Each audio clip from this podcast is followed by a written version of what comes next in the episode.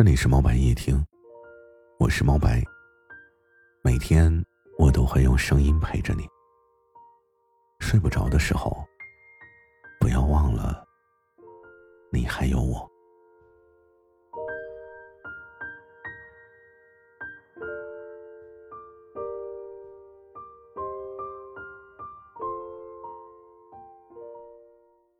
这个世界上。当然有很多不尽人意的地方，比方说，你想起房产可以投资的时候，房子已经买不起了；你觉得互联网可以赚钱的时候，电商早已风生水起了。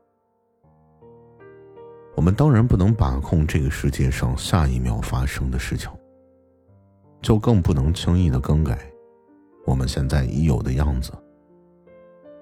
你说整容啊，当然可以，前提是你有钱。你说我有钱呢，哦，那你就可以不听今天的这个节目了。我的身边呢，总是有很多不自信的朋友，这种不自信是骨子里的，骨子里的声音告诉自己，我其实没有那么好。不会有什么人喜欢我。最关键的是，即使我再怎么心大，归根结底，是因为我不好看呀。这个世界上最恶毒的咒语就是不好看。比如说鼻子比较塌，眼睛比较小，眉毛比较稀，嘴唇太厚，牙齿不齐，体型胖，身材差。不管是哪一样，只要占了其中一样，就很容易让人不开心起来。网络上每天都有那么多的人在玩看脸、刷脸的游戏，好像这个世界上只留给好看的人了，不好看的人都要加入“去死去死”俱乐部，对不对？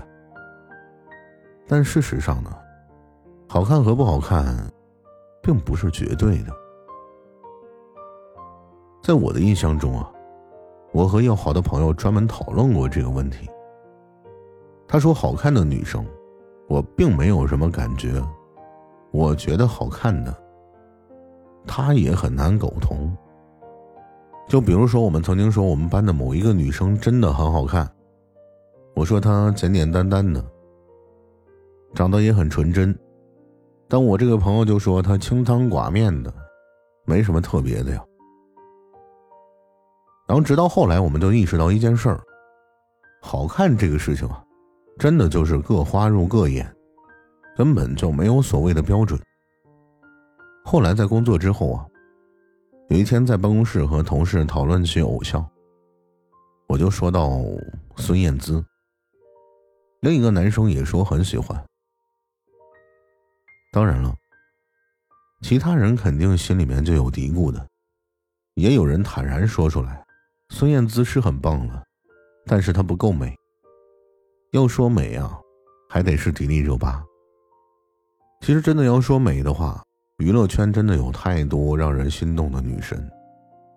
孙燕姿呢，可能确实排不进美女排行榜的前十，但那又如何呢？其实从孙燕姿出道开始，就一直都是短短的头发，看起来精神又干练。加上她的身子骨比较瘦弱，所以从来就没有盛装打扮出现在 MV 里。可是那又怎么样呢？或许从一开始，喜欢她的人就觉得她很顺眼，也可能是因为她很活泼、很阳光，笑起来的样子过目不忘，唱歌又好。可能最主要的是她又蹦又跳的时候最自信。这种自信就足够让她好看不少了。还有很多人喜欢王菲，并不是因为王菲真的美若天仙，至少我并不是这样觉得的。但是王菲确实高贵冷艳的，像是一个不可触碰的女神。那个晃晃悠悠的声线，大概到下个世纪，也很难找到与之媲美的人。即使她在春晚唱走音。下次出来的时候依然光鲜夺人，毫不避讳，所以光是这一点，就可以立马把很多漂亮的人甩了十条街。我记得初中的时候吧，我们班很多女生都喜欢周杰伦。很多女生都说过周杰伦不帅，但是他很酷啊。周杰伦即使没有男神的脸，但也是男神啊。十几年过去之后，再一次看《中国好声音》里面的导师周杰伦的时候，会猛然发现，哇，周杰伦真的好像还挺好看的。所以说呀，并不是漂亮的人才会让人觉得好看。最主要的是自信，这种不是盲目的以为自己是个美人，而放大自己的优点。这个优点让你成为你的好看。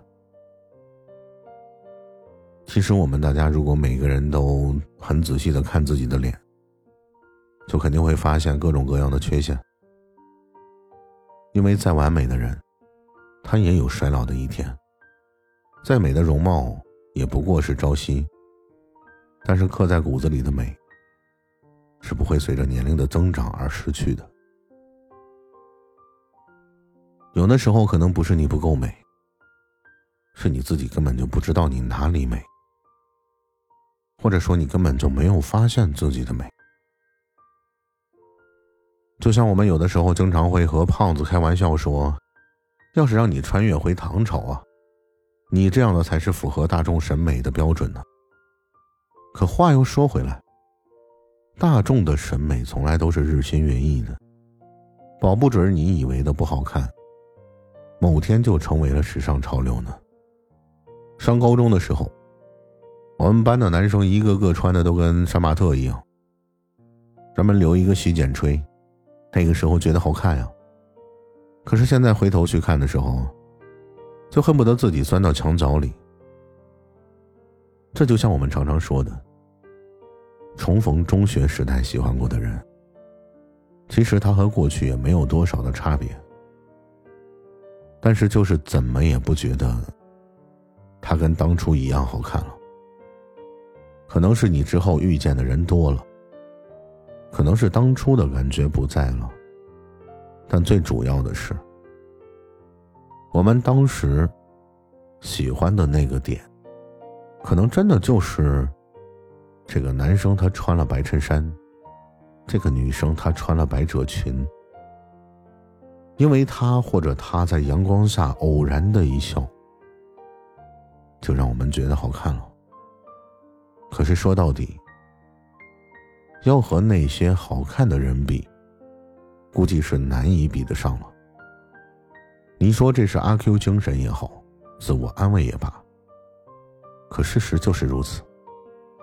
但是你要记得，自信的你和不自信的你，在外人的面前，真的是判若两人。所以，请你一定要告诉自己，即使我都已经输给了那些长得一副好皮囊又不断刷脸的混蛋了。我就不能再输给那个自信发光的自己了。所以在今天节目的最后啊，希望你也可以成为一个让别人高攀不起又简简单单的姑娘。晚安。晚是世界的晚，安是有你的安。